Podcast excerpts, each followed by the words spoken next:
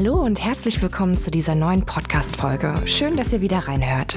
Derzeit gibt es wohl kaum ein größeres Buzzword als KI und insbesondere generative künstliche Intelligenz bzw. Gen AI. Damit einhergehen große Versprechen von effizienteren Prozessen, von neuen interaktiven Kundenerlebnissen oder sogar gänzlich neuen Geschäftsmodellen. Schon 2018 hat das Beratungsunternehmen McKinsey prognostiziert, dass KI einen größeren wirtschaftlichen Einfluss haben wird als seinerzeit die Dampfmaschine oder die Verbreitung von Computertechnologie.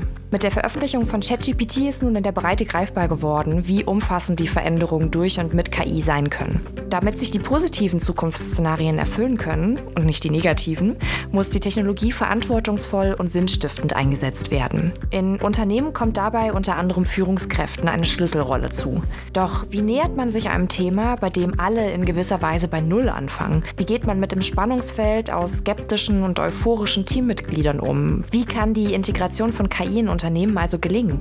Über diese und weitere Fragen spreche ich heute mit zwei Gästen, Ralf Kleinfeld und Nils Thiemeyer. Nils kennt ihr vielleicht schon aus einer vergangenen Folge. Er ist Senior Innovation Manager im zentralen Innovationsmanagement der Otto Group und wir haben im vergangenen Sommer unter anderem darüber gesprochen, welche Innovationsthemen in Krisenzeiten in den Fokus von Unternehmen rücken. Den Link zur Folge findet ihr natürlich in den Show Notes. Ralf Kleinfeld ist seit gut zehn Jahren Information Security Officer und Führungskraft bei Otto. Als Verantwortlicher für den Schutz der Daten ist ihm vor allen Dingen der Aufbau und die kontinuierliche Weiterentwicklung einer Sicherheitskultur im Unternehmen wichtig. Denn für ihn spielt der Mensch bei der Cybersicherheit eine zentrale Rolle. Natürlich ist auch Technologie wie KI dabei wichtig, sie dient jedoch nur als Werkzeug. Und mit seinem Team hat er sich gemeinsam auf die Gen AI-Reise begeben. Wie genau, erfahrt ihr im Interview. Hallo Ralf, hallo Nils. Schön, dass ihr euch die Zeit für den Podcast nehmt. Besten Dank für die Einladung. Ja, wunderbar, ich freue mich. Mein Job kann laut Jobfuturomat Stand jetzt zu 33 Prozent automatisiert werden. Habt ihr schon mal nachgeguckt, wie es um eure Jobs steht und was macht das mit euch?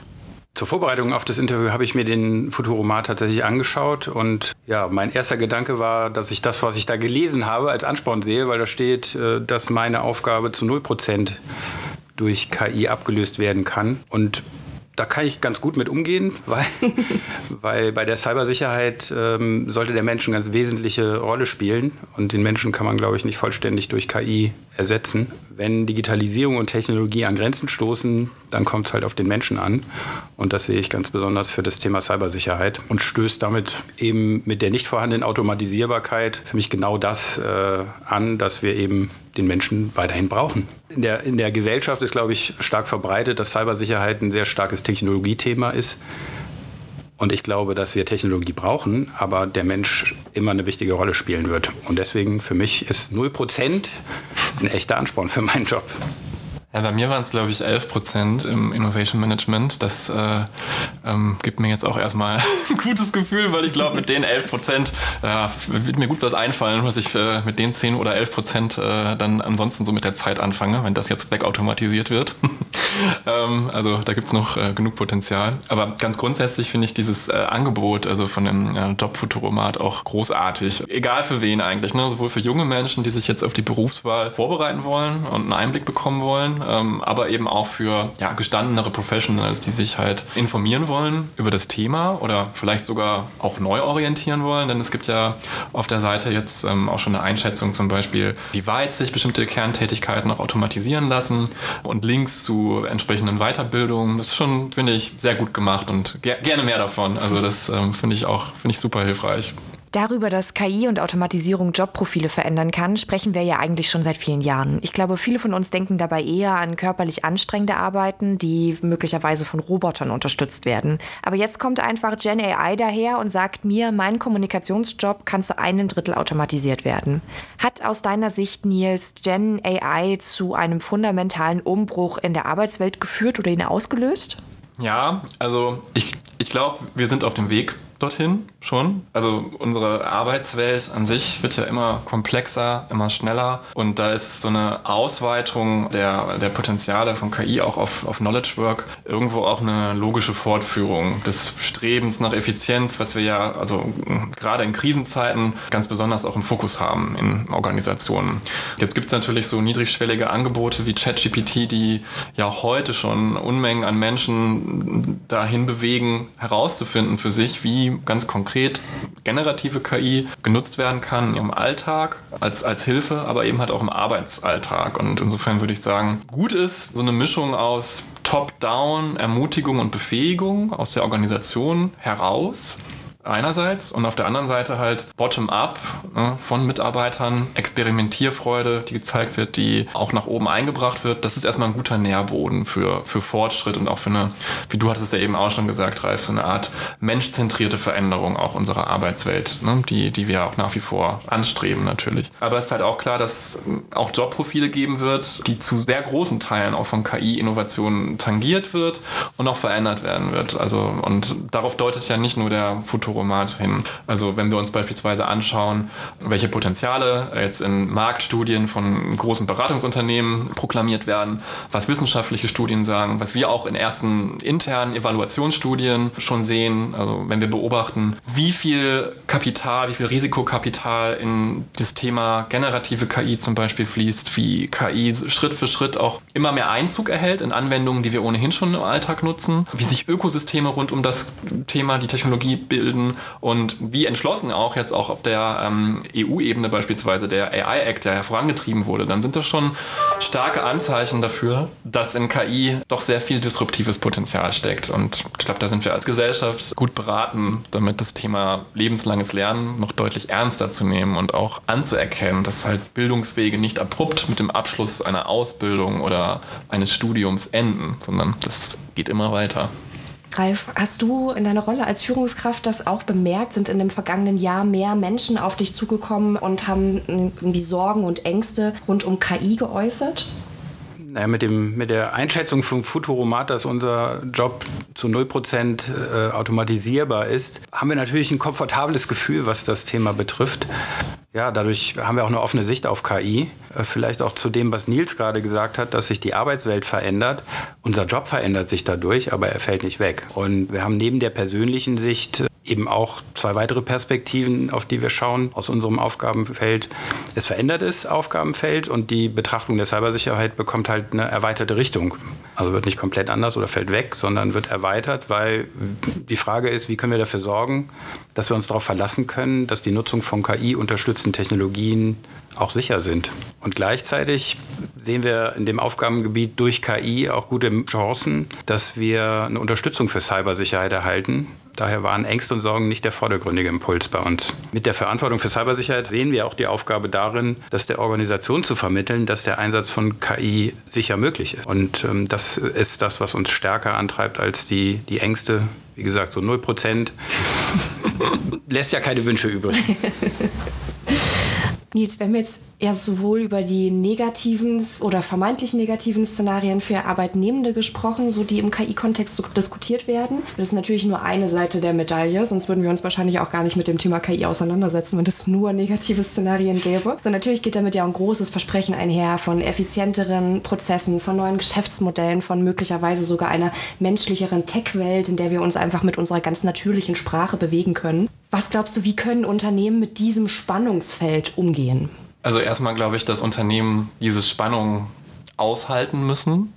Im Idealfall ähm, und das ähm, auch nach innen zum Beispiel spiegeln sollten, weil es ist ähm, natürlich ist es immer eine Option auch zu sagen, äh, ich glaube daran nicht oder ähm, das ist alles Teufelszeug, aber das ist, glaube ich, nicht der richtige Weg. Das, das Bild ist halt vielschichtig und nicht schwarz-weiß, sondern es gibt da viele Graustufen. So allgemein gesprochen könnte man sagen, Organisationen nutzen Technologie ja, um ihre Fähigkeiten, ihre Möglichkeiten zu erweitern und sich ja, auch Vorteile im Wettbewerb zu, zu sichern.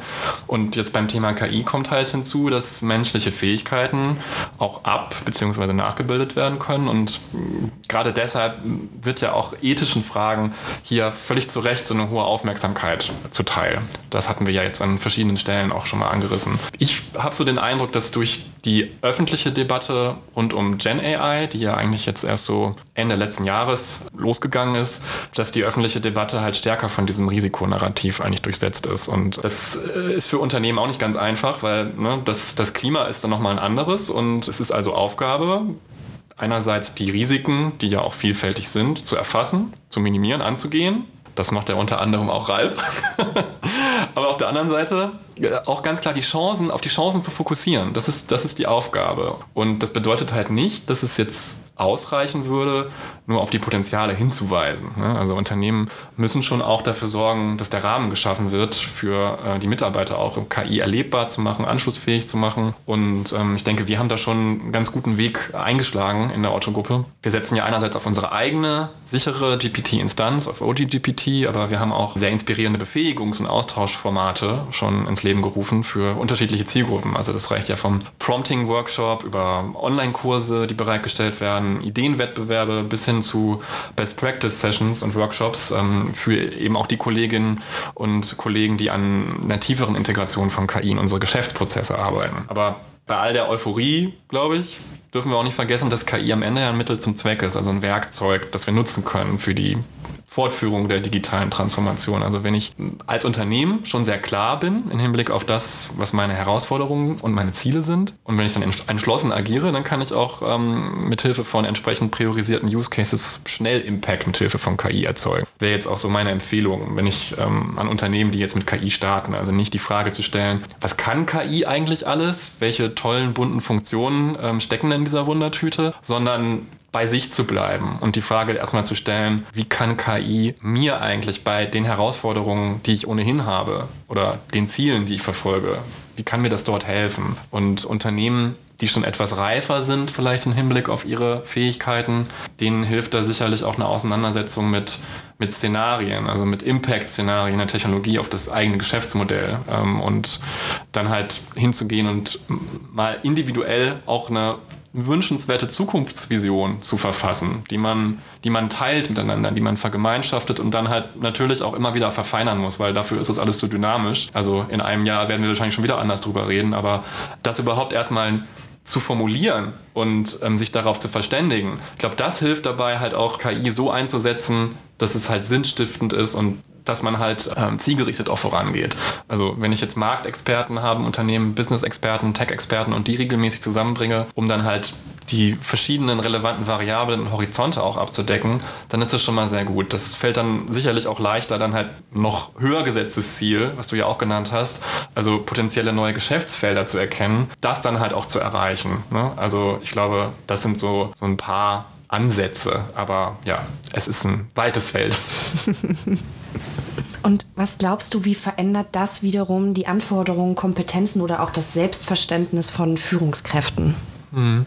Ja, Kompetenzen, also eigentlich ähm, ist es so, dass das KI die, die Rolle von Führungskräften als Coach und Impulsgeber eher nochmal mehr herausfordert. Konkret jetzt Empathie aufzubringen für die Hoffnungen, die Ideen, auch die Bedenken aus dem Team heraus. Das zu leisten und dann halt im Dialog motivierende Perspektiven zu formen. Weil klar, es gibt auch Bedenken, es gibt auch Sorgen. Und das ist alles natürlich viel einfacher, als es in der Realität ist, das zu leisten. Aber Führungskräfte sehen wir ja heute auch nicht mehr im, im Sinne eines einer, einer ähm, smartest person in the room, sondern das Idealbild einer Führungskraft ist ja die Führungskraft als Coach. Und dann in puncto Selbstverständnis könnte man natürlich auch sagen, man sollte vielleicht nicht in Versuchung geraten, äh, zu denken, dass man als Führungskraft völlig entkoppelt von einem KI-Impact ist. Also es gab beispielsweise sehr interessante ähm, Ausgabe der Brand 1 zu dem Thema letztens, kann ich sehr empfehlen. Und sehr interessante, auch ein bisschen polarisierende Perspektiven darauf geboten wurden. Aber ich glaube, ganz essentiell ist es erstmal so die eigene Rolle in der Gestaltung der Veränderung überhaupt zu erkennen als Führungskraft. Also zu verstehen, ich bin hier Führungskraft und bin sehr privilegiert in dieser Situation, kann selber dazu einen Beitrag leisten, dass, dass wir KI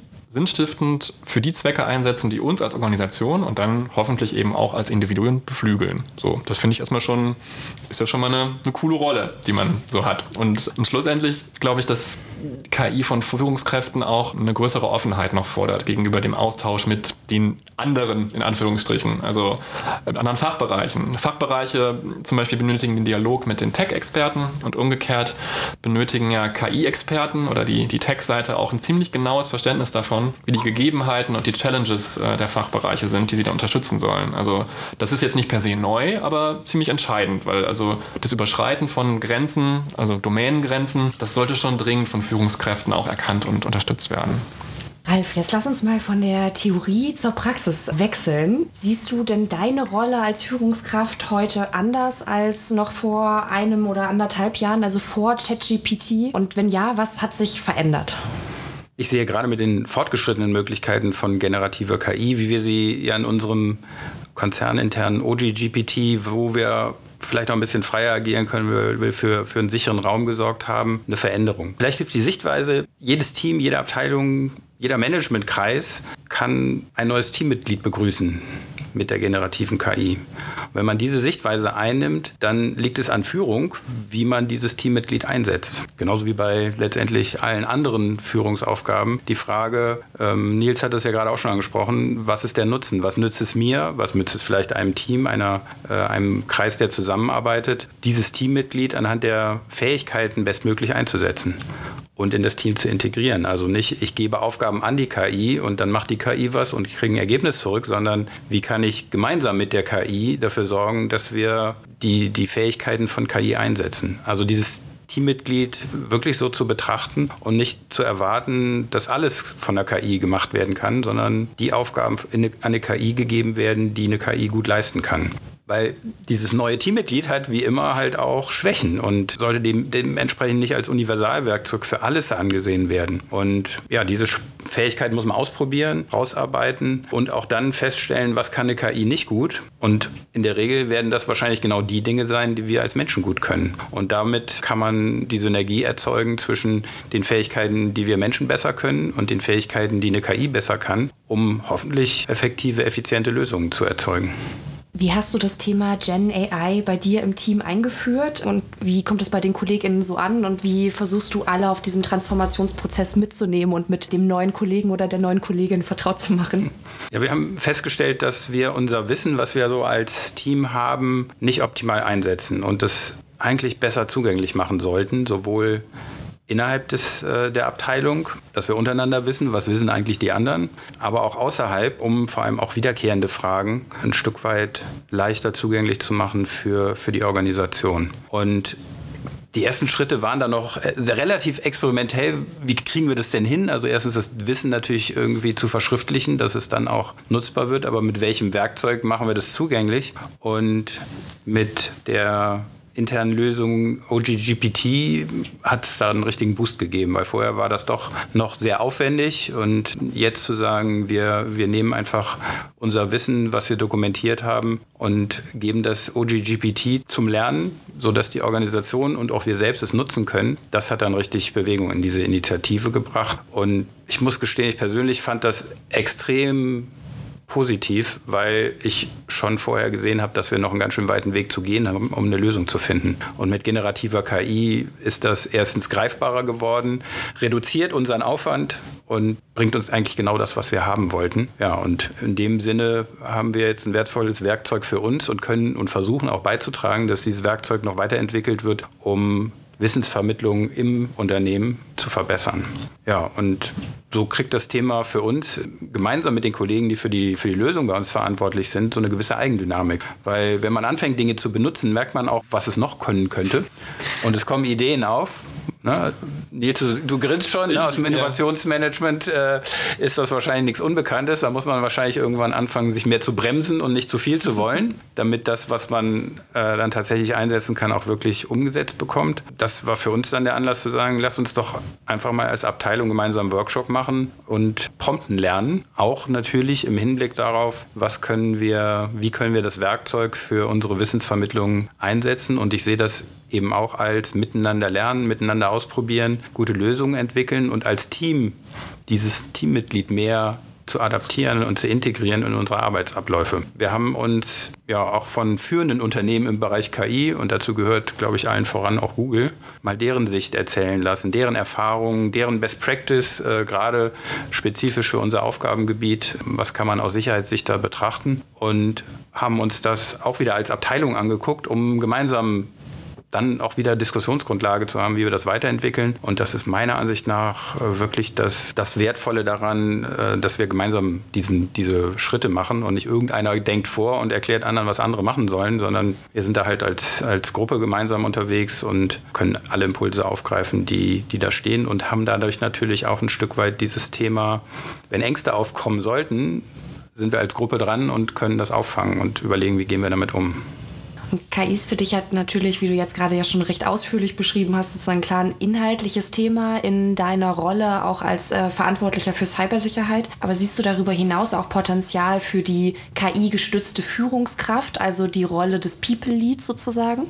Ja, äh, auf jeden Fall. Das ist äh, sehr, sehr wahr und vor allem auch sehr wichtig, denn dieses neue Teammitglied kann uns als Team helfen, wenn wir die Fähigkeiten richtig einschätzen und einsetzen. Also es muss dann eben nicht als Bedrohung wirken, sondern verstärkt uns. Beispielsweise finde ich wichtig, dass wir uns immer wieder bewusst machen, dass der Output, den KI erzeugt, immer nur Input für unsere eigene Leistung sein sollte und sie nicht ersetzen soll, denn, das hatten wir auch schon mehrfach hier betont, das muss nicht immer 100% richtig sein. Und deswegen halte ich es für wichtig, dass wir kritisch überprüfen und hinterfragen, ob das Ergebnis, was aus einer KI herauskommt, wirklich wichtig ist. Und je nach Einsatzzweck, je, je relevanter und je kritischer das ist, wofür ich die Antworten benutze, desto, desto genauer sollte ich Energie reinstecken, um zu, sicherzustellen, dass es wirklich äh, richtige und brauchbare Ergebnisse sind. Und am Ende kann es eben auch eine Erleichterung sein mit, mit Dingen, die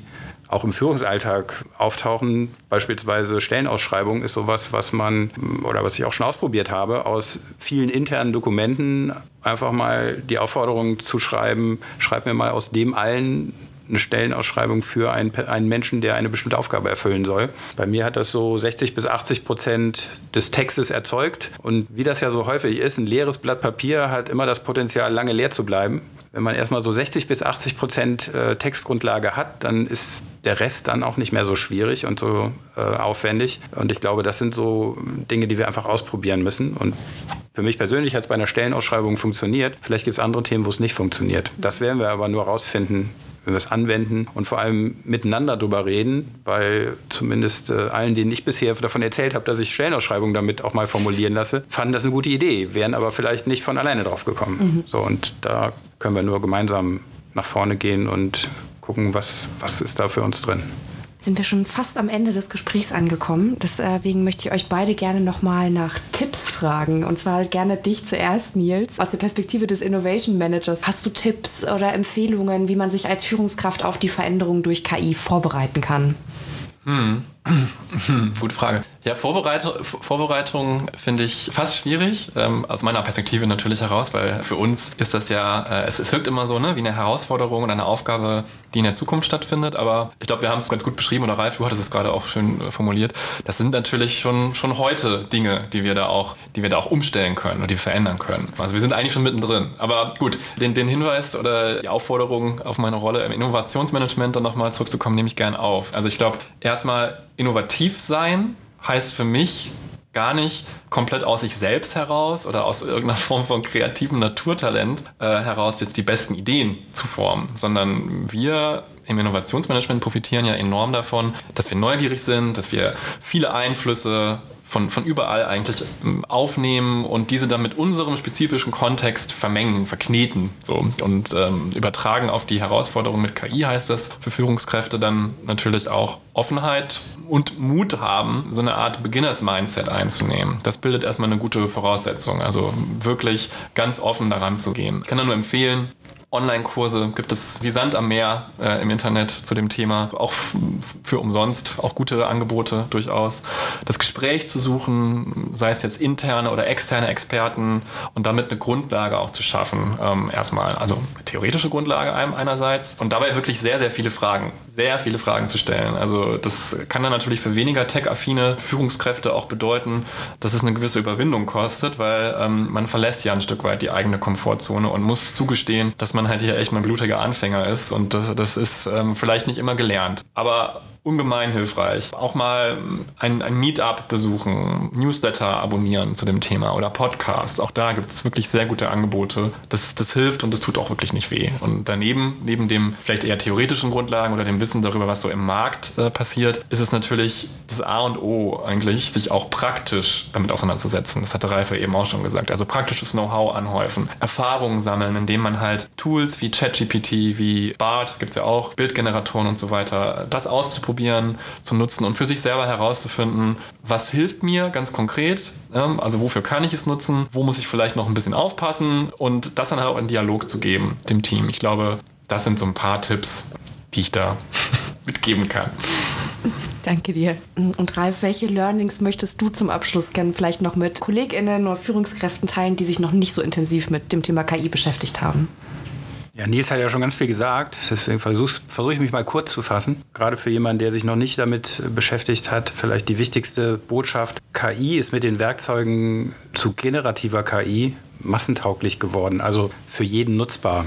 Also es ist nicht mehr schwer, man muss eigentlich nur einen Browser bedienen können. Das können die meisten mittlerweile hoffentlich heute schon. Wenn man das dann auch benutzt, um eben generative KI einzusetzen, dann ist schon mal der erste Schritt gemacht.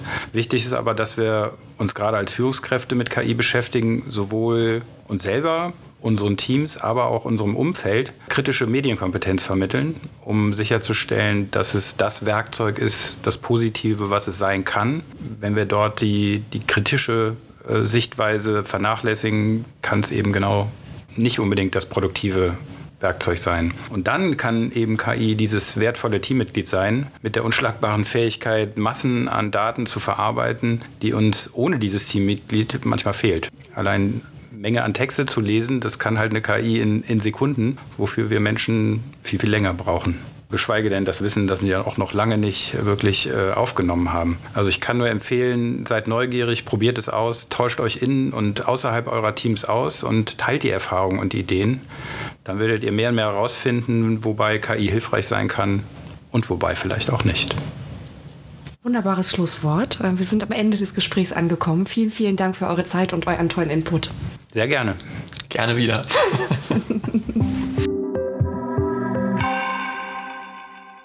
Die Vorstellung von KI als Kollegen finde ich auch sehr hilfreich. Es ist kein Allheilmittel, sondern ein gutes Werkzeug für bestimmte Aufgaben und Themen. Wenn ihr zu Beginn des Gesprächs neugierig geworden seid, ob auch euer Job automatisiert werden könnte, der Jobfuturomat ist ein Online-Angebot des IAB, des Instituts für Arbeitsmarkt und Berufsforschung. Den Link dazu findet ihr zusammen mit weiteren Informationen wie immer in den Show Notes. Ich hoffe, euch hat die Folge gefallen. Wenn dem so ist, lasst gerne ein Like, Abo und eine positive Bewertung auf der Podcast-Plattform eurer Wahl da. Und in zwei Wochen erscheint die nächste Folge. Ich hoffe, dass ihr wieder reinhört. Also bis zum nächsten Mal.